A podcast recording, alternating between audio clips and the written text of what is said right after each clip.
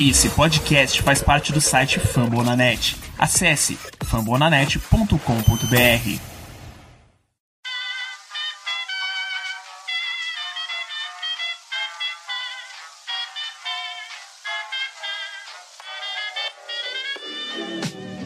Mais uma rebatida forte. E ela tá fora daqui! Uau!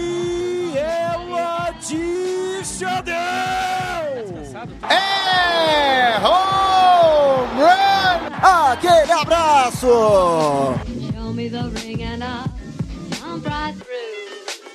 E aí, moçada, tudo bem? Como é que vocês estão? Sejam muito bem-vindos. Está começando mais uma edição do nosso Rebatida Podcast, uma edição que pretende, pelo menos aqui na teoria, ser um pouco mais compacta, fazendo uma avaliação dos divisionais da MLB. Chegou a hora, né? American League Divisional Series e National League Divisional Series é aquele momento onde a onça bebe água, né? Onde os meninos que se tornaram homens vêm para definir o que pode marcar a carreira de muitos. Fazer um League Championship é coisa para poucos e chegar a tão sonhado World Series, ah, com certeza é o marco máximo da carreira de qualquer jogador de beisebol. Só de falar isso para vocês já até arrepia. É October Baseball. A gente chega na minha apresentação, Thiago Cordeiro, ao lado de dois caras que caminharam muito durante toda a temporada ao meu lado. Ele, Guto Edinger. Seja muito bem-vindo, Gutão. Tudo bem? Tá nervoso, mano?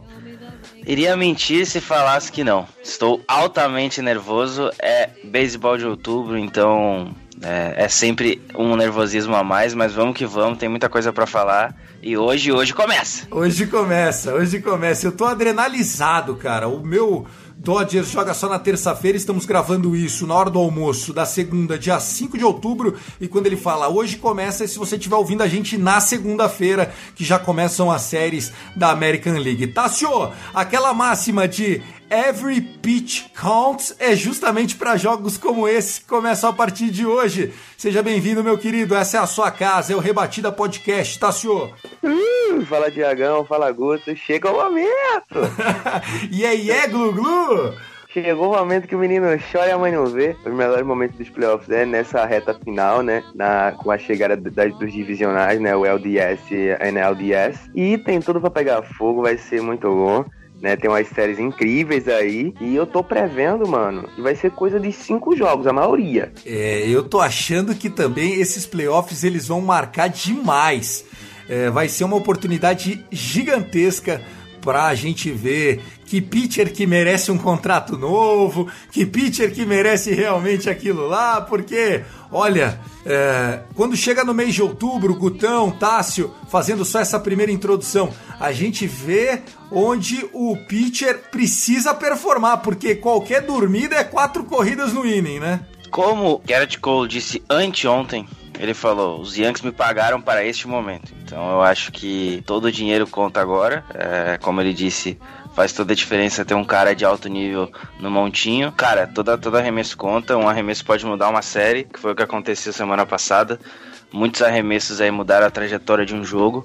E a gente vai ver hoje, já começando às 5 da tarde, horário de Brasília, Oakland Athletics e Houston Astros. Muito legal. Essa edição que tem então a minha apresentação, eu sou arroba Cast Dodgers, nós temos do Yankees Brasil, Guto Edinger, do Texas Rangers Bra, que é o Tássio Falcão, a gente é o arroba Rebatida Podcast e além disso nós temos o Show Antes do Show aqui de podcast, podcast do St. Louis Cardinals, do Boston Red Sox, do Baltimore Orioles.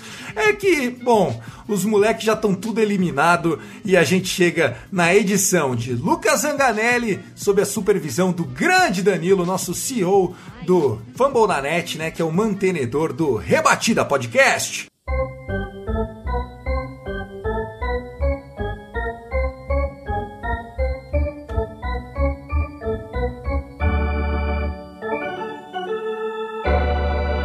Reforçando o convite, então, se você ouve a gente e gosta de beisebol, pô, compartilha. Estamos em todas as plataformas de áudio, seja no Spotify, no Deezer, no iTunes, no Google Podcast. Lembrando que tem muito conteúdo da família Fumble na Net, de outros esportes, não é só no beisebol.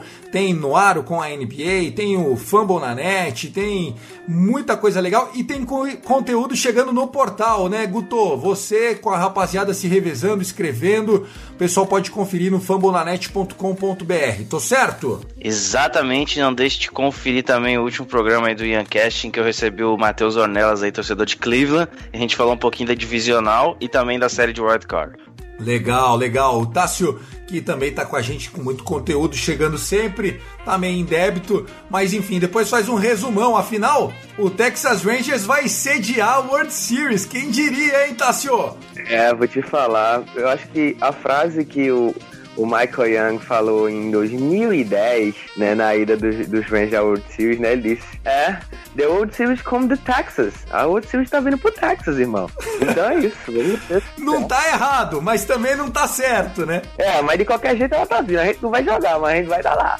É, o, o troféu só vai ficar lá, depois vai embora. Mas enfim, tá vindo, né? Por isso que eu tô falando. Errado? Não tá, mas também não tá certo. Mas tá aí, né? O sistema de bolhas vai começar, então pra gente te é, fazer entender o que nós queremos aqui, nós vamos analisar no primeiro bloco como foram os jogos. A gente já teve essa avaliação com o próprio Guto e o Thiago Mares no final de semana, mas agora com todos os confrontos firmados, já com as rotações um pouco mais definidas. Então nós vamos falar um pouquinho dessa estratégia que os times estão montando para os jogos divisionais e vamos fazer a avaliação, né? O que vem por aí na American League, o que vem por aí na National League. Podemos fazer algumas bold predictions. Thiago, o que é uma bold prediction? Prediction. É, sei lá, por exemplo, a minha bold prediction é que o Tampa Bay pode varrer o Yankees. Não que eu acho que vai acontecer, mas se acontecer, é, agora eu dei só um exemplo, tá, Guto? Não estou te provocando. A gente pode fazer algumas previsões malucas aí,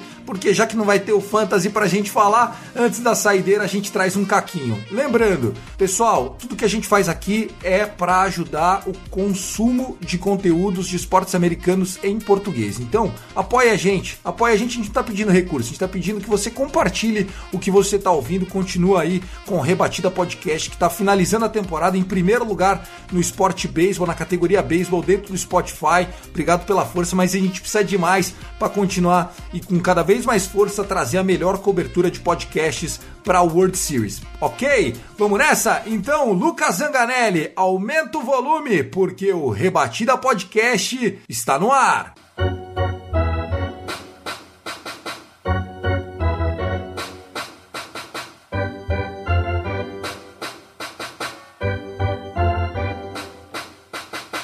Bom, senhores, é isso. Agora começando efetivamente o nosso rebatida, trazendo o que vem por aí no Divisional Series. Serão a partir dessa segunda-feira séries de cinco jogos. O que significa isso? Quem vencer as três primeiras partidas do confronto está classificado para Championship Series. Né? Teremos dois confrontos do lado da Liga Americana e dois confrontos do lado da Liga Nacional. Poderíamos dizer que essas são as semifinais das suas é, ligas, né? Da American League, da National League. Porém, tradicionalmente, como eles chamam lá, é as séries divisionais. Seriam as quartas de final que a gente pensa tradicionalmente. Do lado da American League, o Seed 1, Tampa Bay Rays, enfrenta o Seed 5, que é a equipe do New York Yankees. E do outro lado, nós temos ali o confronto do leste, né? Onde o, Oakland Athletics enfrenta a equipe do Houston Astros.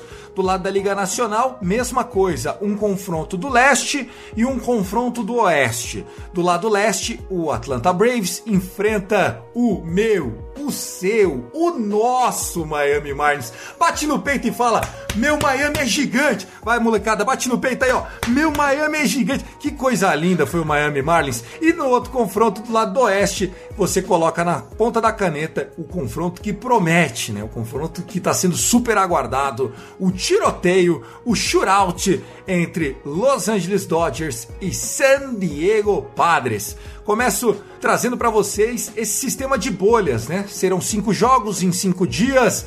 Vai ser para botar o, o careca para coçar o cabelo, viu, Guto? Cara, vai ser maluco. Vai ser coisa assim pra louco. Vai ter jogo todo dia. Então, assim, todo dia que você ligar a TV vai estar tá dando algum jogo, seja Liga Nacional ou Liga Americana. Como o Thiago já falou, hoje a gente começa com a Liga Americana segunda-feira. Se você está ouvindo esse programa depois, já aconteceu. E amanhã começa a Liga Nacional. Lembrando que, claramente, os jogos da Liga Americana começam antes, obviamente, eles terminam antes. As séries vão até sexta se a gente chegar em cinco jogos, e os da Liga Nacional até sábado. E claro, as bolhas, né? No Texas e na Califórnia. Então vai ter jogo no Peteco Park, vai ter jogo lá em Arlington e vai ter. No Dodgers Stadium, tem jogo no Dodgers Stadium. Exatamente, exatamente. E aí são, cara, são só rivalidades aí. Não tem, não tem um time das, das divisões centrais que, que são horríveis mequetrefes enganam o torcedor nesse momento, porque não classificou um time. Ah, eu, eu sempre falei mal do Minnesota Twins, viu, Tassio? Você me deu razão, hein? Demorou, mas o povo me deu razão. Nossa, que. Ó, não, vou te falar. A, a L Central foi decepcionante nos playoffs. Leva três, três times da divisão pros playoffs e ninguém passa, mano. Ninguém passa pra dizer, não, mano, aqui estamos aqui, é Central. E a Central vergonha nas duas ligas, né? Tanto na Nacional Nas quanto na duas, Americana. nas duas. Nossa, mano, não, é complicado demais. E também na, na central do outro lado da, da Nacional também foi três, né? O Milwaukee Brewers, o, o Foram Santos quatro. Cardinals e os Cubs. E os, e o Reds, Nossa. e o Reds. Os, É, mano, os nossa quatro perderam. Na, na National League, os quatro perderam. Acho que isso é karma da central mesmo, né? Isso aí deu algum karma. Não é possível. Pode ser, pode ser. Mas olha, os confrontos eles começam hoje e a gente fica nessa grande expectativa por conta justamente das bolhas que foram criadas, né? Então, a partir de agora, né, as cidades elas começam. O, o que aconteceu? O, só pra gente confirmar, então, é o Dodgers Stadium e o Petco Park, dois estádios da Liga Nacional servindo de bolha para os times da Liga Americana. E o estádio do Texas Rangers e o estádio do Houston Astros, eles estão como bolha para os jogos da Liga Nacional. É isso, Guto? Confirma para mim. Correto. Eles, eles ah, realocaram os times para lugares longe das suas casas, porque seria muito fácil colocar San Diego jogando em San Diego, né? Teria muito mais vantagem para San Diego, não precisaria se locomover, só quem iria se mover era o Dodgers, assim como seria muito fácil deixar o Dodgers lá em, em Los Angeles. Então eles realocaram os times da Liga Nacional para estádios da Liga Americana e realocaram os times da Liga Americana para estádios da Liga Nacional, para não ter questão de ah, San Diego tá jogando em San Diego, Los Angeles tá jogando em Los Angeles. É claro que isso, por outro lado, ah, deixa nulo o mando de campo, né? Quem classificou com um seed maior, a única vantagem que tem é começar o jogo defendendo e depois vai atacar. Que Então, não é, tem que não é pouca vantagem, né? Vamos ser sinceros, quando você é, manda o jogo, é muito melhor você rebater depois, né? Isso não tenha dúvida, porque quando você rebate antes, você tem que fazer pontos, óbvio. Quando você rebate depois, você sabe quantos pontos você precisa fazer para pelo menos não perder o jogo. Então, é, eu acho que existe uma vantagem. Então, a série de cinco jogos, o mando é dois jogos como se fosse o mandante é, um time, os outros o de maior seed, depois o terceiro e o quarto jogo, é, sendo o quarto jogo, se necessário, já com o mando do outro time, e o quinto jogo volta aquele time que abriu a série também fecha a série. É assim que vão ser colocados. Lembrando que é, eu achei muito legal essa ideia, porque aí não corre o risco de ter mais um St. Louis Cardinals da história, né? De ter jogo adiado tal. Só achei que ficou bem puxado cinco dias seguidos. Cinco jogos, botou à prova toda a rotação do time, não vai ter como maquiar, né? Depende bastante, assim. Eu acho que se você, se você consegue bem nos dois primeiros jogos, ou até no primeiro, você já pode pensar o que fazer no terceiro, quarto jogo, se você não tem uma rotação muito profunda. Na verdade, sendo bem sincero, o único time que tem uma rotação com três jogadores hoje é o Tampa Bay Rays, que é Blake Snell, que vai jogar hoje, o Tyler Glass no amanhã e o Charlie Morton. Tem três jogadores assim seguidos. Nenhum outro time tem, ah, além de dois, três pitchers assim de confiança. Por exemplo, o Dodgers tem o Walker Buehler e o Clayton Kershaw, mas para um jogo 3 já teria que recorrer a um rookie, que é o Dustin May. E aí é outra história. No, no caso do, do, do Houston Astros, também não tem três nomes assim. Tem o Grank, hoje joga o Lance McCullers, já foi confirmado. E aí você já vai, vai, já vai ter problemas ali para encaixar um Urquide ou colocar outra pessoa. Então, o único time que vai ter vantagem em questão de montinho nessa série divisional é o Tampa Bay Rays, que tem um pouco mais de profundidade. Mas dos outros times todos é, é- são confrontos muito equilibrados em questão de montinho. E teremos duelos interessantes, como a Atlanta Braves e Marlins, com com o Max Fried enfrentando o Sandy Alcântara. E também, se o Clevenger jogar o Lamé, já dá uma força maior pro Padres aí. Não, com certeza. A gente vai fazer ainda a avaliação de cada um dos jogos, né? Mas eu acho que quando você coloca é, cinco jogos em cinco dias, Tassio, você tá tentando botar na prática aquilo que há de mais real é, de um time de beisebol. Vou, vou conf- confirmar a minha opinião, é, dando dois exemplos aqui. É, não sei se vocês vão se recordar do título da World Series do Royals. O Royals, eles tinham um, um puta de um bullpen fortíssimo, né? Com Rosenthal, inclusive, que ficou como um grande fechador lá daquele time. Mas é, foi um time que ele não era brilhante, mas nos playoffs, com séries, com Travel Day e tal, eles se viravam, arremessavam em short rest e tal. Quando você bota cinco jogos em cinco dias, todo mundo que você tem de starter vai ter que jogar pelo menos 3, 4 innings. Então, é, antes da gente avaliar eventualmente confronto a confronto, já muda muito a dinâmica do que acontecia nos anos anteriores. Concorda, Tassio? Olha, vou te falar, Thiago, eu achei um pouco cruel da MLB colocar cinco dias seguidos de jogos. Eu acredito que podia ter um intervalo, assim. é, por exemplo, a, a- a- americana começa hoje. Segunda e terça, jogo 1 um e 2. Na quarta, folgava. E não ia ficar sem ter jogo, porque teria o jogo 2 da, do pessoal da Liga Nacional. Ou seja, é, para mim, nos meus cálculos, segunda e terça, jogo 1 um e 2 da Liga Americana.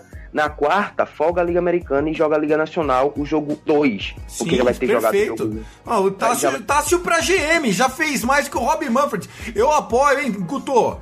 Teria jogado o jogo na, na terça-feira e jogava o jogo 2 na quarta. Perfeito. Aí na quinta retomava né, o pessoal da Liga Americana com o jogo 4 e 5. E na quinta-feira folgaria o pessoal da Liga Nacional, né? E jogaria o jogo. S- Sabe qual que é o problema, Tassio? Eu, eu, pra ver se você concorda. Eu acho que o problema é que eles pensam assim, mas vai dar dia de folga pra quê se tá todo mundo na pandemia? Entendeu? Será que não é isso? Ah, não sei, cara. Eu acho que. Eu acho que, eu acho que eu acho que o seguinte, o raciocínio do Manfred foi o seguinte: a gente já vai abrir uma bolha. Já são dois dias de folga, porque sábado e domingo foram, foram dias oficiais de folgas, né? Porque é, é, o, o, o Marlins conseguiu encerrar a série antes, mas Yankees, no caso, né, ficou de folga desde a quinta-feira ou foi quarta, não foi? Então já Quarta. tem Quarta. desde quarta, entendeu? Acho que o Manfred pensou, ah, já teve muita folga, já teve muita folga, então Não, isso tá definido desde antes. Não, essas bolhas já estão definidas desde antes. Mas, mas faz sentido. Só que eu acho que por um lado é bom porque vai privilegiar quem tem mais arremessador e, consequentemente, pitchers é, que são mais usados, porque você vai ter que usar todos os seus pitchers. E isso vai entrar aqueles caras de ERA 3,5, 4, vai ter umas espalhadas na farofa, vai ter umas viradas, que é o que a gente gosta, né? E eu vou te falar, tem tudo pra acontecer isso realmente, Thiago. E outra coisa, nada de não vai rolar esse negócio de partida de bullpen, não vai rolar. Partida de bullpen não vai rolar, porque se você fizer uma partida de bullpen usar praticamente seu bullpen inteiro numa partida de bullpen, no dia seguinte, e aí, mano, entendeu? Então esse negócio de partida de bullpen não vai rolar. Esse negócio de. é, é, é, vai ter muitos é, arremessadores que vão começar a partida e vão ter que ir até quarta, quinta entrada, mano. Vai ter que arrastar, porque não vai ter como ro- rolar a partida de bullpen, não. É muito, é um tempo muito curto pra você estar aí usando bullpen todo jogo, entendeu? Então vai ser complicado, realmente. Vai rolar muito parada de farofa, realmente. Quem tiver o melhor bullpen vai conseguir se sustentar. É, é a expectativa que, que a gente tem é de jogos com mais corridas, apesar que eu adoro jogos com poucas corridas. Por exemplo, é, só pra gente avaliar rapidinho como é que foram os wild cards, né? Uma série como foi a do Cubs e Marlins, porra, é lindo de se ver. É, Reds e Braves, primeiro, cara, eles bateram recorde da história da Major League. Nunca um jogo de playoff da MLB. Nunca, desde 1880, um jogo de playoffs da MLB chegou no 12º inning 0 a 0 Pô, eu acho isso fantástico. Você não gosta, Guto? Cara, eu prefiro. Eu prefiro jogos de, de, de arremessadores a jogos de ataques, né? É que, eu tô, é, que, é que eu, pelo menos, sou mal acostumado com o meu ataque. Mas, mas eu prefiro, sim, jogos de arremessadores. Eu, eu adorei ver o jogo do, do Reds com, com o Braves, porque parecia que ninguém queria ganhar, mas é que os, os arremessadores estavam performando tão bem. É, tirando, claro, a parte que o Reds é inoperante no ataque com jogadores em base. Tinha uma das entradas que tava. que tinha um jogador na segunda e outro na terceira base, e um eliminado só, e o Reds não conseguiu anotar a corrida. Isso é, isso é ridículo. Ó, vou te falar, né? Eu também sou um fã de jogos com poucos pontos, eu acho maravilhoso, né? Mas eu vou te contar, esse jogo dos Reds com o Atlanta Braves, de- de- vamos, vamos lá. O jogo do Marlins com os Cubs foi um jogo de poucos pontos, mas foi um jogo incrível, mano. Porque todo mundo brigava para se manter é, é, vivo na partida e qualquer ponto ali era crucial e tipo todo mundo lutava por uma corrida naquela partida. Já no, no, no, Atlanta Braves e Reds, eu senti falta disso, porque, tipo, os dois ataques, na maior parte da série, os dois ataques eram muito inoperantes. Eu sei que tinha o domínio dos arremessadores, mas, cara, se você chega é, muitas vezes, jogadores dos Reds e do, do Atlanta Braves chegavam na terceira base, mano. E ninguém conseguia fazer um sack fly, ninguém conseguia fazer um, um, um force out pra tentar encaminhar uma corrida. Então, mano, eu acho que nesse, nesse aspecto, Atlanta Braves e, e, e, Reds foi um jogo que era de poucos pontos, mas foi um jogo muito chato produtivamente. Já o Marlins e Cubs era aquele jogo que todo mundo brigava por uma corrida. E isso é incrível num jogo de poucos pontos. Não, e eu acho que a gente não comenta muito, mas, poxa, o Marlins, é, começando por essa série, né? Marlins e Cubs, acho que foi a grande série. É, eu brinquei com, a, com, o meme do Zé Roberto, né? De bate no peito e fala: meu Marlins é gigante. Porque vieram algumas estatísticas que são absurdas. O Marlins está 23-0 quando abre duas corridas ou mais em jogos de postseason na história deles. Eles nunca tomaram uma virada de duas corridas, cara. É algo bizarro, 23-0. O Marlins ganhou todas as sete séries de playoffs que eles entraram para jogar em todos os tempos. Então, é, eu acho que o momento que o Miami Marlins criou, e olhando o last five deles, na, no final de semana. Tá certo que o Yankees já estava é, só ajustando um pouco é, a rotação e tal, mas eles venceram o Yankees na sexta, venceram o Yankees é, para fechar a temporada num 5 a 0 passaram o carro no Cubs, sofreram apenas uma corrida em 18 innings do Cubs. Não que o ataque do Cubs seja bom, mas pô, sofreu uma corrida no Wrigley Field em 18 innings, então eu acho que o Miami Marlins chega mais forte do que nunca. Ou tô iludido com esse Miami gigante? Cara, o Miami Marlins é, é um time que tem aquela velha história de chegar em playoff e ganhar, né? As duas vezes que foi, foi campeão da World Series. É, inclusive, Tássio apostou nele semana passada. Eu e o Thiago a gente não levou muita fé. Até porque era o Chicago Cubs. Como que eu não apostei no Marlins? Onde que eu tava com a cabeça? Você é louco, tá assim, ó. Por isso que a você ganha dinheiro e eu não. É por isso que você ganha dinheiro e eu não. Mas o, uma, uma coisa interessante do ataque do Cubs é que esse ataque do Cubs é o pior da história jogando dentro do Wrigley Field. Tipo, de todos os times dos Cubs até hoje, este é o pior ataque que já jogou dentro do Wrigley Field. E aí, não tirando o mérito, obviamente, do, do, do, Miami Marlins. Inclusive, o Darvish fez um ótimo segundo jogo, só que o ataque do, do Cubs foi inoperante, né? Você depender de, de rap e Hayward pra carregar seu time é complicado. O Bay sumiu, o, o Rizzo sumiu e o Chris Bryant eu tô procurando ele até agora. Meu Deus do céu. Aliás, Chris Bryant, depois que recebeu o contrato, é daquelas, daquelas histórias que a gente vê um talento acabar, né? A gente tem alguns exemplos desse, como por exemplo, quando o Adriano ficou milionário, Ronaldinho Gaúcho ficou milionário. Chris Bryant recebeu esse tipo de contrato. Eh, e aí acabou, né, Tassio? Olha, eu vou te falar, eu enxergo muito, assim, é, um Joey Gallo no Chris Bryant, como eu enxergo um Joey Gallo no Christian Ellis também. Acho que são jogadores que têm essa característica, que, tipo assim, são explosivos, mas é, quando pega uma má fase, irmão, parece que não vai sair nunca, entendeu? Então, vou te falar, é, é, sobre esse Miami Marlins, uma coisa que eu pensava era, tipo, mano, será que os caras vão chegar com a responsabilidade de, pô, mano, chegar nos playoffs e eu acho que isso vai pesar por um time que nunca perdeu uma série,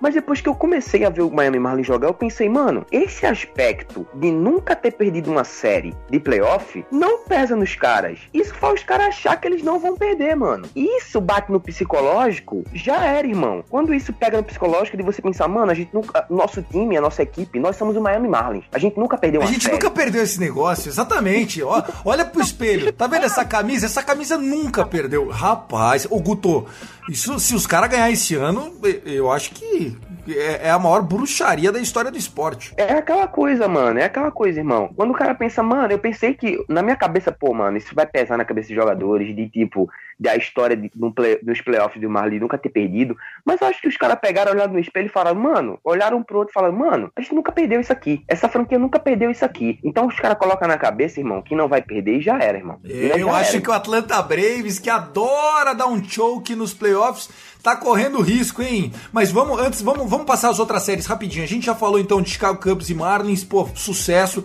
É, vamos avaliar um pouquinho o que foi o Cincinnati. Acho que a gente também falou aqui, né? O Cincinnati teve várias chances, principalmente no jogo 1, é, desperdiçou muita bola. Eu acho que o Trevor Bauer sai em alta, apesar da eliminação do Reds. É, todo mundo gostaria do Trevor Bauer no seu time em 2021, né, Guto? Ele é, ele é free agent, né? Olha, Garrett Cole gosta de novas amizades. Queria deixar isso bem claro aqui. É duro, viu, cara? É duro. Bom, é, e aqui a gente vai analisar também o confronto do Dodgers com o Brewers. Deu certo a minha ziquinha de falar que ia ser sofrido, que ia ser pesado, mas é, depois eu vou fazer um comentário sobre essa série. É, o Brewers teve no jogo os dois jogos, tá?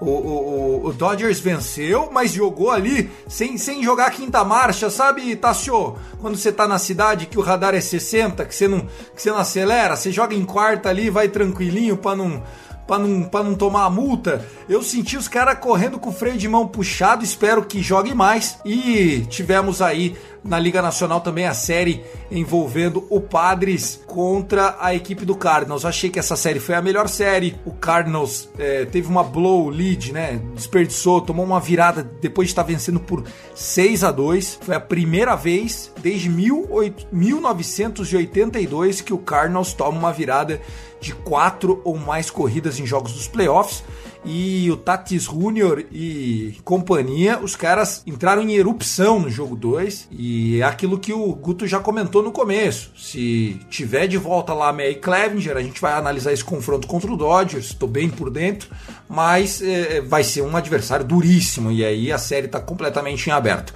Do lado da Liga Americana, Minnesota Twins, Tassio, eu aceito seu pedido de desculpas, viu? Minnesota Twins, meu Deus, que papelão, tomou um 2 a 0 do Houston Astros. Fala mais. Olha, mano, eu apostei. Eu, eu, eu, semana passada a gente apostou o Minnesota Twins. Eu também apostei Minnesota Twins 2 a 1 Mas eu sabia que não ia, mano. Eu sabia que não ia. Eu acho que, tipo assim, mano, vou apostar diferente. Mas eu sabia que não ia, mano. Já tava imaginando que não ia. Porque o time do Houston Astros, né, mesmo com todas as, as circunstâncias e críticas que o time sofre, é um time que nos playoffs eles sabem os caminhos das pedras. Não tem pra onde. O time do Houston Astros sabe os caminhos das pedras. É, é Correia sabe como é que joga isso. Altuve já sabe sabe como é que joga isso, né? Mesmo com todas aquelas artimanhas que a gente soube que aconteceu. Com uma lata de lixo do lado, facilidade, brincando, pode continuar. É, mas esse ano não teve, né? A gente, a gente imagina que não teve, né? Mas é um time que mesmo com todos os erros que cometeu nesses anos, é um time que mesmo assim sabe o caminho das pedras dos playoffs, mano. E vai dar trabalho pro Oakland Athletics e eu acho que a gente pode... Eu não, não teria surpresa nenhuma em ver o Houston Astros na final da conferência, de novo na, na, na ELCS. Eu não veria surpresa nenhuma, porque eu vou te falar, esse time do Oakland Athletics, se cometer os mesmos erros que cometeu contra o, o White Sox, vai perder. Vai perder, mano porque o Houston Astros é um time que quando, quando bota o placar, quando se coloca na frente do placar, sabe administrar. E a gente viu isso na série contra o Minnesota Twins. Com, com placar magro, uma corrida, duas corridas, três corridas, duas corridas de diferença, o time se mantém na frente, porque é um time que sabe fazer isso. O Houston sabe o caminho das pernas de playoffs, mano. Então, se o Oakland Athletics cometeu os erros que cometeu no jogo 1 e no jogo 3, cometeu muito erro no jogo 3. Muito erro. O Chicago White Sox, né, não passou no detalhe, eu achei. Então, vou te falar, se cometer esses erros, leva 3 a 0 é, é, leva 3 a 0 nessa série pro, pro Houston Astros ou até mais. Ou até pode, se ganha, no máximo pode ganhar até um jogo só. Então, o, o Oakland Athletics tem muita coisa para consertar, porque senão vai perder pro Houston Astros. Cara, eu achei que o Melvin, que é o head o manager do Ace, cara, ele fez tudo para perder a série conseguiu ganhar. Não entendi o Lusário no jogo 1, que é um cara calouro. Você colocar ele numa fogueira dessa, é óbvio que ia dar ruim contra um ataque tão, tão potente do outro lado. O Tim Anderson jogou demais a série. O José Abreu também conseguiu impulsionar corridas. No jogo 3 era todo do Luiz Roberto que jogou muito bem também. Sim, você tem um ataque muito perigoso do outro lado, você coloca um calouro. Ah, achei meio errado isso. O lineup também não foi a melhor escalação possível. Eu não achei que, que corroborou com o que o Ace tinha feito. E o Melvin tentou inventar a, a, roda, ou no caso, reinventar a roda num jogo de playoff. Não era, não era a hora. Aí quando ele foi mais ou menos ok, uh, o, o, o, White Sox uh, não conseguiu segurar, o, o Ace uh, trocou, trocou, trocou chumbo e foi melhor, porque é aquilo que a gente falou, o, o ataque do Ace é um ataque que consegue ser muito, muito tem muito potencial para ajudar o próximo, né? Você rebate para quem tá vindo para quem tá vindo depois, e isso foi visto nessa série. Quero parabenizar primeiramente a ESPN por colocar um cara microfonado ao vivo no jogo de playoff. Isso é genial, isso é uma ideia genial, assim, coisa, coisa assim de outro planeta. O cara tá focado no playoff, outro vem, vem perguntar: "Ah, você não gostou de tomar essa corrida, né, Laureano?" É óbvio que ele não gostou de tomar, ah, ele tá perdendo e outra, o, o, o Justin Turner foi entrevistado também com o microfone durante um inning que ele tava defendendo. Porra, os caras narrando ali com o cara prestando atenção para ver o que ia acontecer na terceira base. Eu, eu, até comentei no grupo do Dodgers, eu falei, meu, se o cara tomar uma corrida porque tá conversando com o narrador, é uma das coisas mais bizarras da história. O jogo tenso, 3 a 2 porra, e o cara conversando, batendo papo com a cabine de transmissão. Eu também achei tonto, sabe assim? Pode entrevistar o técnico durante o dogout? Claro. Quer entrevistar um jogador que, que tá lá no bullpen? Vai. Mas assim, o cara dentro de campo não faz sentido nenhum. Não sei. Você também tem a mesma opinião, Tassio? E outra, né, mano? Eu achei também um pouco estranho, né? Então, aí o Laureano soube se sair bem porque é um jogador experiente. Mas vou te falar, jogar com um negócio desse. E outra coisa, é como se você tivesse numa partida e com um rádio no seu ouvido. Porque os narradores estão falando o que tá acontecendo na partida e você tá ouvindo. Então, por um lado, você pode se desconcentrar, mas você tá ouvindo é, é, é, estatística da partida ali ao mesmo tempo. Não sei se eles cortam o áudio do jogador e só ligam quando vai falar com ele, ou se deixa ligado, porque se deixar ligado, o Laureano tá lá escutando as informações, é, é, dados da partida e por aí vai. Bom, fica aí então essa, essa dica aí pro Oakland Athletics, a gente vai fazer a avaliação deles também no próximo bloco, mas é, passaram num, numa série incrível com o White Sox, onde o White Sox teve a vaga próxima, mas o Oakland Athletics mostrou por que, que eles têm uma gestão, né? E, e, enfim, quando as coisas precisam acontecer, acontecem mesmo. Destaque para o closer deles, que tinha, é, enfim, suado muito no dia anterior, arremessou 49 arremessos e no dia seguinte fechou o jogo com mais 25 arremessos. Por isso eu acho que a teoria do Tassi faz muito sentido. Você pensando no, isso numa série de três jogos. Agora imagine uma série de cinco e sabendo que o cara vai passar dessa e ainda tem sete em sete, entendeu? Então, é, para depois mais sete em sete. O, o, o trampo só tá começando, vai ser pique temporada regular mas valendo vaga em playoff. Vai ser uma loteria danada. E antes da gente concluir esse primeiro bloco, então eu passo a palavra para vocês. É só isso mesmo? Falamos de wild card. Eu acho que eu errei o que era para errar mesmo. Se tiverem mais algum comentário a fazer sobre o wild card, manifeste-se agora, porque depois a gente vai pro bloco 2 falando de cada um dos confrontos. Eu tenho um último comentário a fazer em relação a, aos confrontos no geral. Eu acho que deu para ver bem que uma coisa vai ser muito importante nesses playoffs, ainda mais numa temporada mais curta e com times tendo que jogar jogos uh, em um curto período de tempo. Resiliência. Sem resiliência você não vai conseguir vencer seus jogos. Foi assim, pelo menos assim que eu vi a série do Yankees. Claro que o primeiro jogo foi um vareio em cima do Cleveland Indians. O ataque não era dos melhores, era José Ramirez Futebol Clube. Até teve uma boa série do Josh Naylor, mas o segundo jogo foi totalmente para resiliência. E também foi um duelo de quem fazia mais bosta dentro do, do, do gramado, né? Se era o Aaron Boone ou se era o, o Franco, né? Foi um duelo maravilhoso. Foi um duelo maravilhoso. vou te falar, vocês estão passando o carro no Tampa Bay Rays, né? A gente nem comentou o Tampa Bay Rays ganhando do Toronto Blue Jays, mas tá valendo. Ah, mas é protocolar, né? O Rays fez a lição de casa ali, já foi, mas bem lembrado, tá assim, ó. Tampa Bay Rays que time, que franquia tratou o Toronto como o Dodgers tratou o Milwaukee, como o oitavo seed, tchau, aqui é seed 1, 2, 0 e vambora. Concorda comigo, Tassio? Mas vou te falar, mas vou te falar, Thiago, acho que é, é, tem alguma coisa no Dodgers, sei lá, não sei se os jogadores estão travados, se eles estão, como você falou, acho que algum carro de mão, não sei. Porque, mano, isso é pra passar a passar o trator em cima do, do, do Milwaukee Brewers, mano. Não sei porque o Dodgers quis fazer duas partidas protocolares, jogando muito certinho, muito. Ah. Para, mano. O Tampa. Vê, acho que a maior demonstração de, de, de, de, respeito com o adversário é se você deixar ele enfiar a porrada de corrida, você enfia, mano. Foi o que o Tampa Bay Rays fez Bem com o Toronto, citado, mano. bem citado. Gostei do seu comentário. O Dodgers não entendi o que o Dodgers quis fazer com o Milwaukee Brewers ali. Eu acho que os jogadores estão travados e é aquela coisa, né? O Dodgers no playoff é aquela coisa, já assusta, né? Então os jogadores não querem começar passando o carro, já me assusta. Não, e, e eu acredito que não é não querem começar passando o carro, porque eu, eu duvido que ninguém é, queria passar uma partida 0-4 ou ter um hit só na série. Mas a verdade seja dita, cara. É, o jogo 2 que foi com o Woodruff, tava tão pegado tava 0 a 0 no sexto inning e aí a gente conseguiu três corridas, foram as únicas corridas do jogo inteiro, o jogo acabou 3 a 0 que a hora que a gente foi arremessar o sétimo inning, eu desliguei a TV e fui dormir, já de tipo, eu não aguento mais isso, de angústia. Então o que você falou faz todo sentido.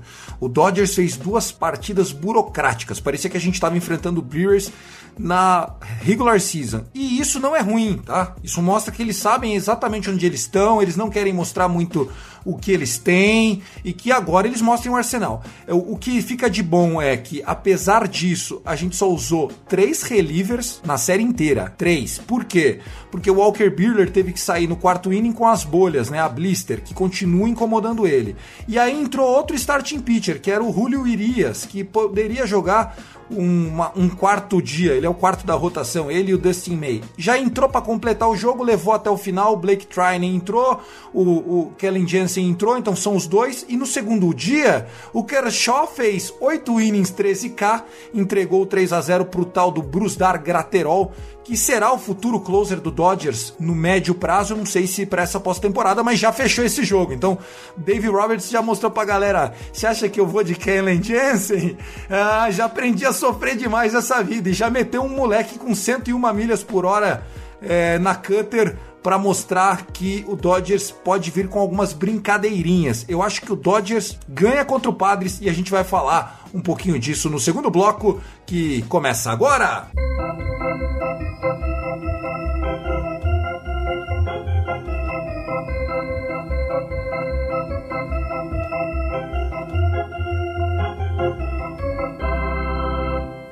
Começando o segundo bloco do seu Rebatida Podcast, estamos com tudo.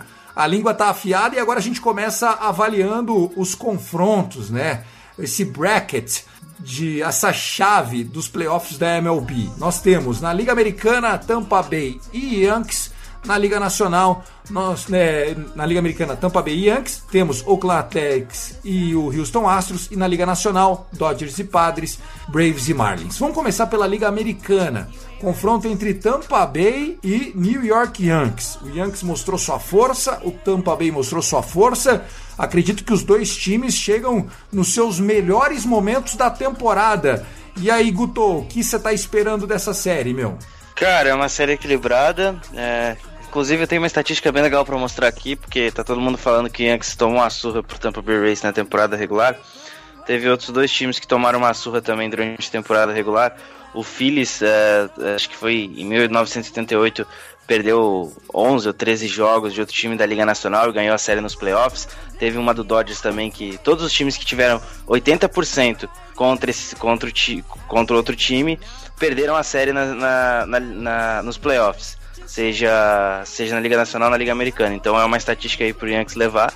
Mas eu acho que é uma série muito equilibrada, principalmente no duelo ataque montinho do Rays. Eu acho que é onde se define a série, porque o ataque do Yankees tem que produzir, como fez o, com o Shane Bieber, que transformou ele a pó. Uh, coitado dele também. Foi o que eu falei, né? Ele é um cara que é calouro em playoff, nunca jogou um jogo de playoff na vida, vai jogar o primeiro nessa semana. Isso pode pesar para ele, pesou 7 corridas, 4.2 innings arremessados.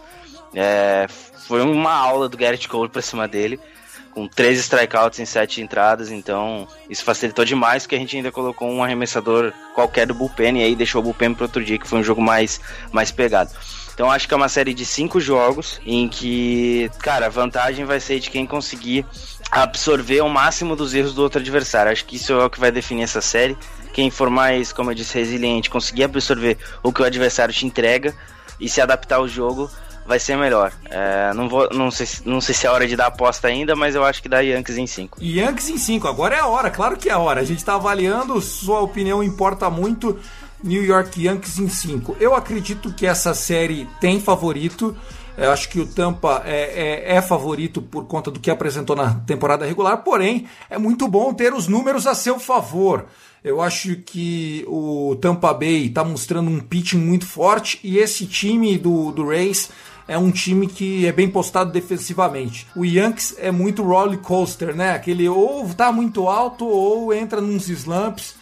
Vamos ver o que pode acontecer. O que é inegável é o seguinte: tá todo mundo saudável no Yankees. E essa lineup já bateu recordes históricos da MLB. Se o Yankees conseguir arrancar 5, 6 corridas por jogo, aí também eu concordo que o Yankees passa nessa série. Você, Tassio, qual avaliação você faz? Olha, é, pegando um gancho disso que tu falou, Thiago, que o Yankees uma hora é uma, uma hora é 8, outra hora é 80, é, a gente deu para perceber isso muito bem na série contra o Cleveland. Então, eu acredito que é o seguinte, se o Nova York Yankees jogar contra o Tampa Bay Rays duas, três partidas, como jogou na, na, na partida número 1 um contra o Cleveland Indians, esse do, do Nova York Yankees estará na ALCS. Mas se cometer erros erros que cometeu né, no jogo 2 contra o Cleveland Indians eu não vejo o Tampa Bay Rays assumindo a frente do placar e deixando o, o Nova York Yankees tomar um comeback, não. Como o Cleveland Indians deixou, não. Eu não vejo. Esse time do Tampa Bay Rays, para mim, é o melhor time do beisebol da Liga Americana. Então, é, sem modéstia nenhuma, é um time muito bom.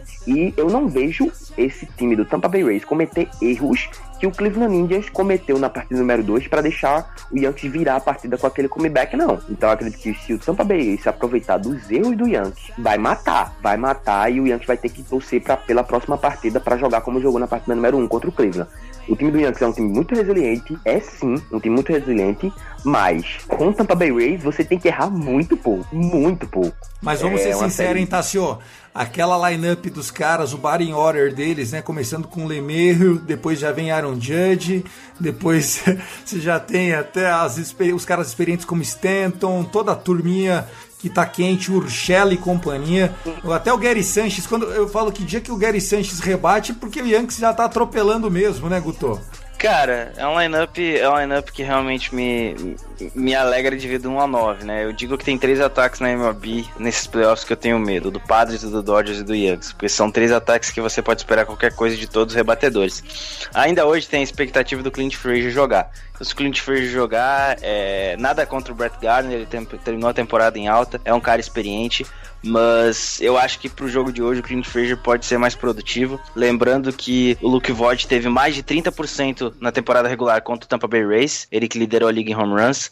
Foram quatro home runs e quase 20 corridas impulsionadas contra o time do Tampa Bay Rays. Então é um alento aí que o MVP da Liga Americana esteja jogando bem.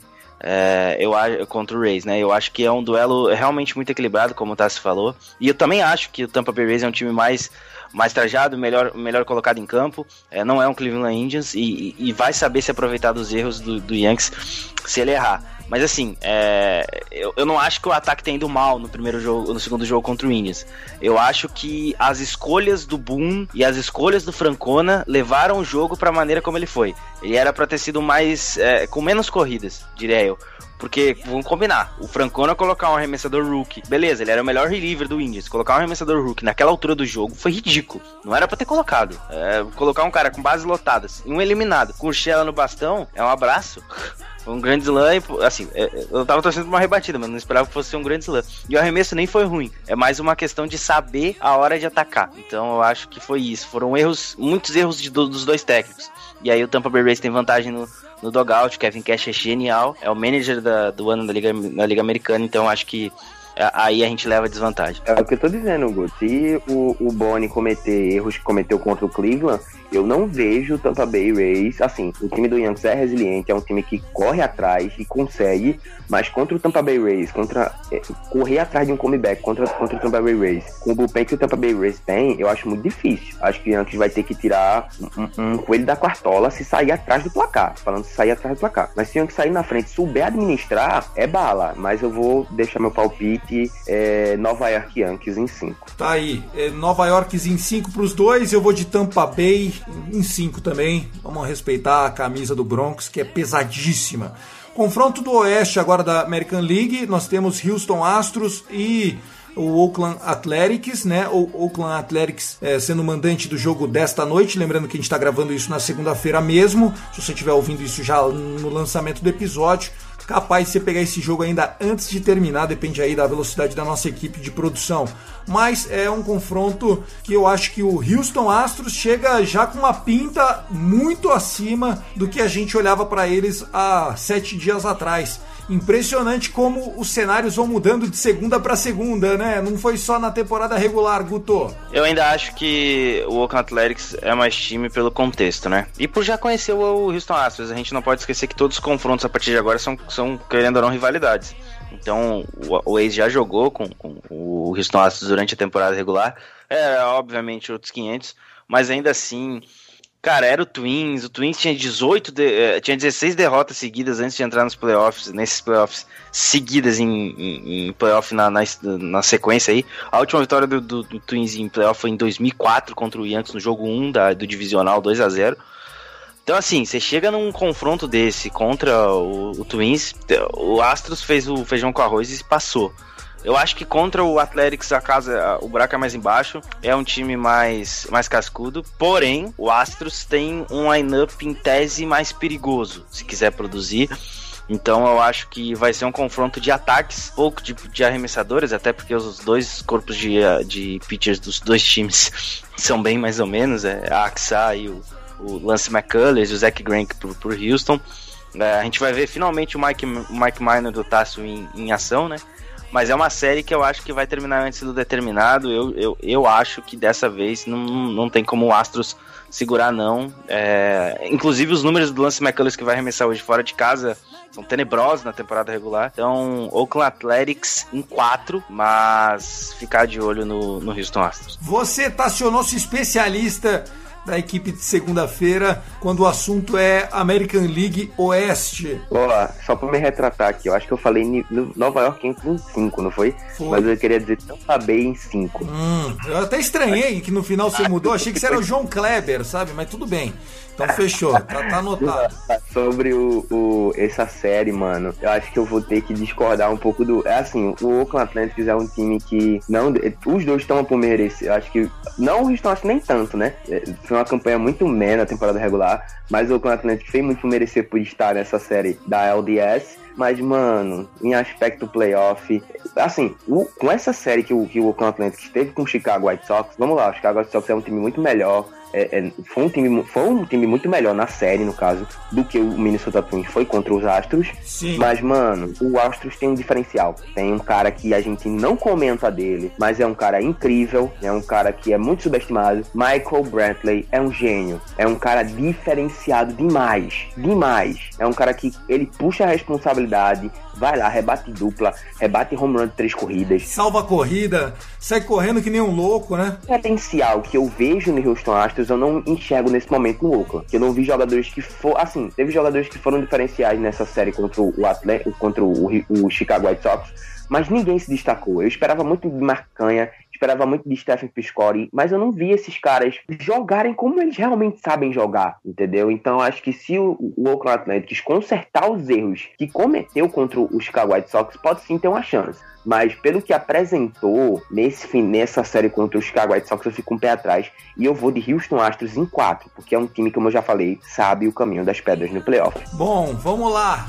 Eu vou dar meu veredito aqui. Eu acho que a camisa vai pesar um pouco e o Houston Astros está mostrando que é mais clutch nas séries, né? Uma equipe que chega mais longe em playoff. E eu acho que a única chance que o, o Ace tem de se classificar é pelo fato de o Justin Verlander machucado. Porque esse time do Astros esquentando em outubro como sempre esquenta. E com Justin Verlander seria missão quase que impossível para o Ace. Acho que é Houston Astros em cinco jogos. E se o Ace ganhar é porque faltou pitching pro Houston, que sofreu muito com a lesão do Verlander e com a saída do Gert Cole, que é o tipo de jogador que você não consegue substituir. Bom, vamos lá, rapaziada, já no pulo do gato aqui, até pra gente poder lançar ainda hoje esse episódio. Do lado da Liga Nacional, nós temos Dodgers e Padres, é o grande confronto esperado. E aí, Tássio, você de novo, começa contigo, o que, que você acha que dá nessa série? só antes de você falar, passar um pouquinho o que está acontecendo de uma maneira clara para os dois times. É, o Dodgers já definiu os seus starters, né? Começa a rotação com o Walker Buehler e o Clayton Kershaw, que é o melhor pitcher do ano pro Dodgers, né? Incontestável, foi muito bem no wild card. Ele vai arremessar só na no segundo dia. E aí você pode estar pensando, por quê, Thiago? Por que, que ele não é o primeiro?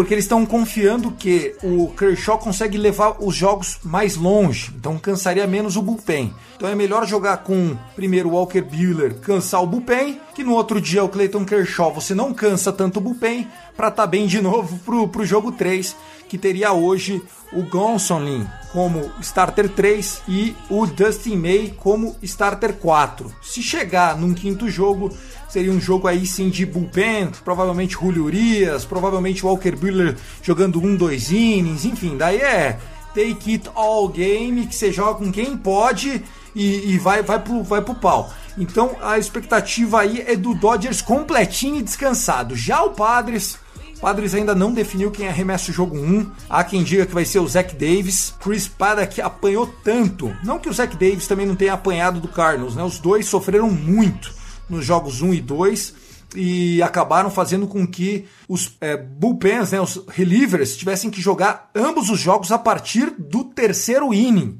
Então, se continuar nessa pegada, eu acho que o Padres não tem a menor chance porque vai faltar pitching. Lembrando, Clevinger tá fora, ainda não é oficial, tá fora.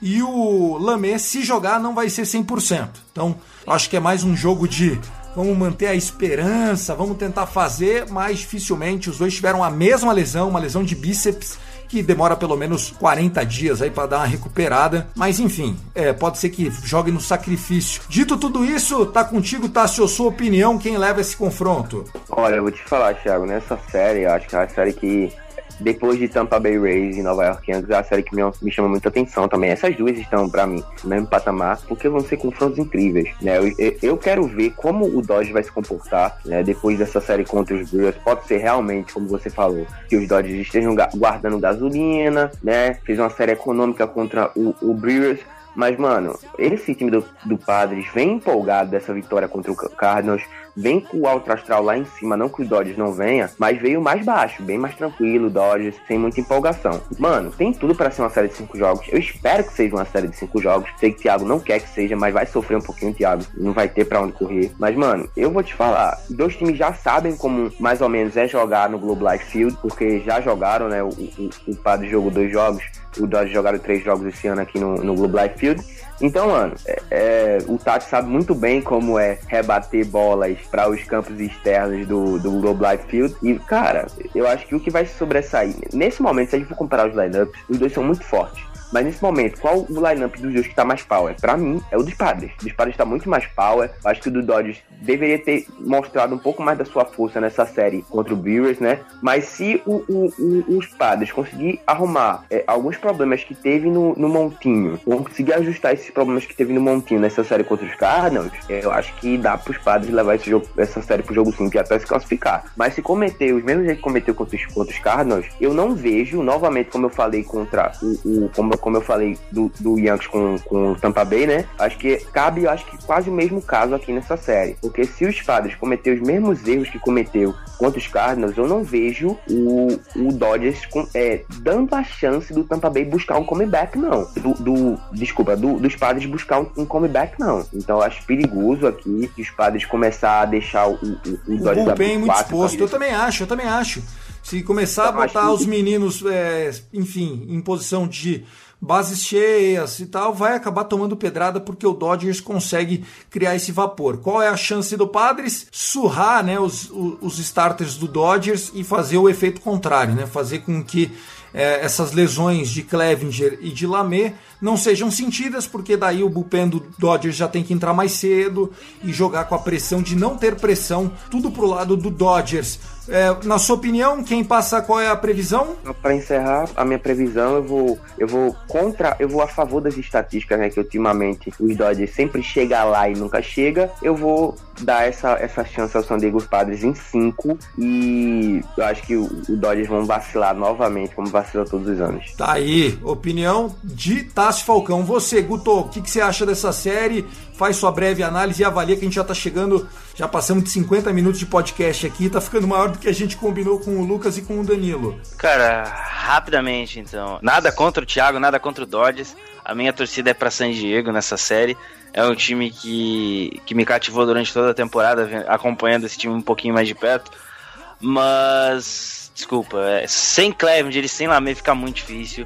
O Lamé fez temporada de sair, o Clevenger é um cara muito, muito, muito cascudo. Sem esses dois, cara, essa série não chega nem a cinco jogos. É, o ataque do Padres é muito poderoso. É, eu, eu tuitei até no, no, no jogo 2 da série contra o Cardinals um swing pode mudar tudo, e um swing mudou tudo, né? O Fernando Tatis fez o que fez. A minha torcida vai pro Padres, mas nessa hora aqui a voz da razão fala mais alto. Eu vou de Dodgers, Dodgers em 5, para não ficar muito longe aí da, da expectativa, até porque para mim as finais de, de conferência são Tampa Bay Rays e New York Yankees. Eh, San Diego Padres e Los Angeles Dodgers. São finais de conferência antecipados. Quem chegar desses, desses quatro times, desses, os dois que avançarem para mim já estão na World Series, é só protocolar a final de conferência. Mas, é, cara, vai dar. Eu vou, eu vou colocar Dodgers em 5 mesmo, porque o time tá, tá mais fechado. O Thiago falou a questão de ter se poupado e tal. Eu não gostei do ataque do Dodgers contra o Brewers. Pra mim, é, foi muita dependência do que o Mookie Betts produzia no bastão. E se ele não tava bem, o time deu uma sofrida. A sorte que o Brewers era muito incompetente. Teve, nunca virou um jogo perdendo por mais de três corridas durante toda a temporada regular. Não ia ser nos playoffs que isso ia acontecer.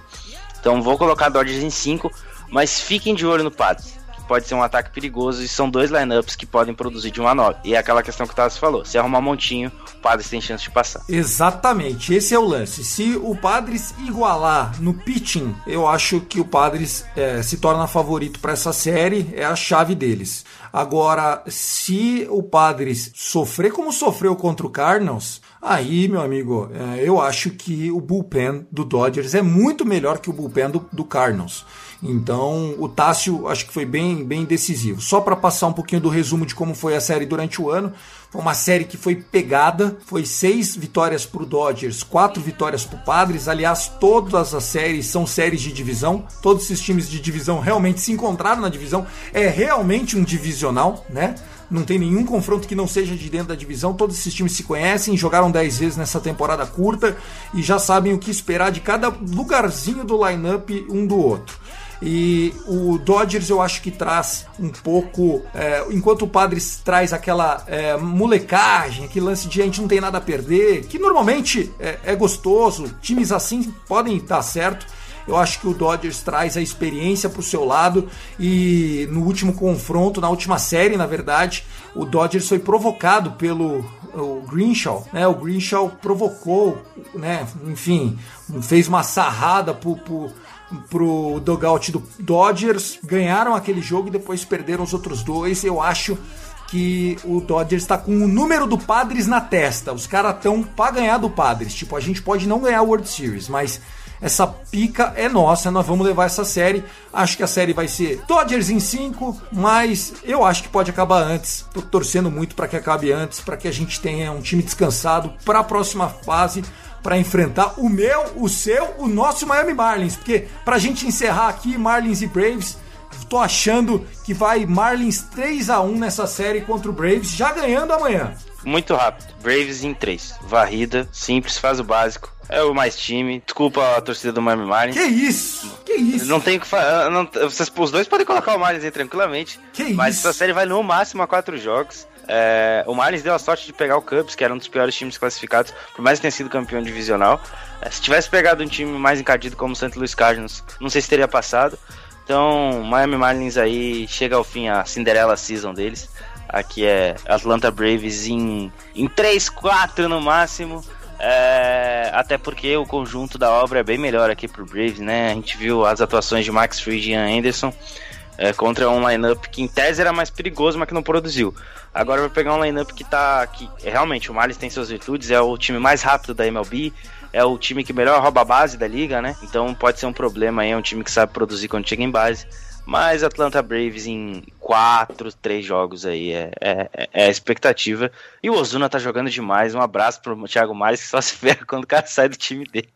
É verdade, o cara tá jogando muito mesmo. O Braves merece é, ser favorito, mas eu tô, eu tô jogando com, com um protocolo histórico de uma camisa que enverga que é a do Miami Marlins. Você, Tassio, já meio que para encerrar, manda aí, já manda seu encerramento, depois é o Guto, depois sou eu. Esse Rebatida Podcast foi fantástico, é sempre um prazer estar do seu lado, meu. Que isso, mano. Eu cheguei a regalei o olhão aqui. Se vocês estivessem vendo minha cara, vocês iam se assustar. Guto mandou essa na lata aí, Braves 3 a 0 Eu vou ter que discordar brutalmente aí desse de, do Guto, mano. Eu, eu, não, eu, acho que o, o, Miami Marlins já provou que não é o Cincinnati Reds. Quando tiver a oportunidade de botar jogador na terceira base, vai anotar. Então, pai, eu não vejo o Tampa Bay, o, o Atlanta Braves ganhando fácil assim, não. É, é rapaz, tá louco. Ele tá tirando meu Miami. Você é maluco. E todo o histórico, e todo o histórico do, do, do Braves nesse, nessa, nessa etapa dos playoffs, que é o NLDS, né? Não é muito favorável. Então eu coloco o Miami Marlins em 4. O Miami Marlins é muito bom. É um time que é efetivo e vai estar na final da Conferência Nacional. Bom, Tassio, foi um prazer estar com você, querido. Um forte abraço, viu? E até segunda-feira que vem analisando aí, aí sim os championships Passou voando essa uma hora, querido. Pô, sensacional. Obrigado pela presença, Thiago. Obrigado pela presença, Guto. É isso aí, tá chegando essa, essa, essa sequência do, das séries divisionais que vai ser muito divertido. Né? Segue lá no Twitter, arroba que eu tô comentando tudo, mandando de todo mundo, zoando todo mundo. E é isso aí. Beijo, Thiago, Thiago Mares. Santos Luiz Carlos nós perdeu, foi? É isso aí. que trio, eu fico triste com, a... com uma notícia dessa. Valeu, Tassi, Thiago, galera que tá assistindo a gente até agora. E tem, tem, assim, digo para todos, assistam as séries divisionais, vai ser muito divertido. E já tem duelo bom hoje, tem Garrett Cole contra Blake Snell. Na, durante amanhã já temos Sandy Alcântara enfrentando Max Fried, que também é um duelo muito bacana de se assistir. Então fiquem de olho e acompanhem bastante, porque essa série vai ser.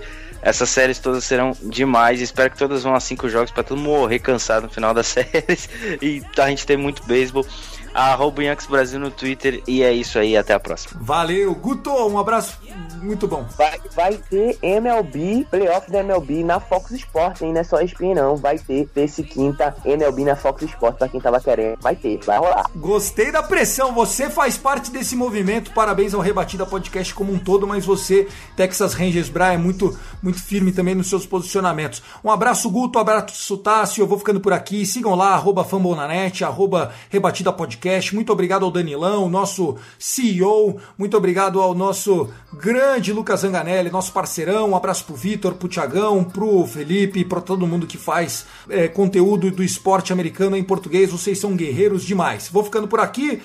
A gente fica até segunda-feira, mas no final de semana chega mais uma edição do Rebatida, o podcast mais ouvido de beisebol em português no Spotify. Beijo, fui, tchau, valeu!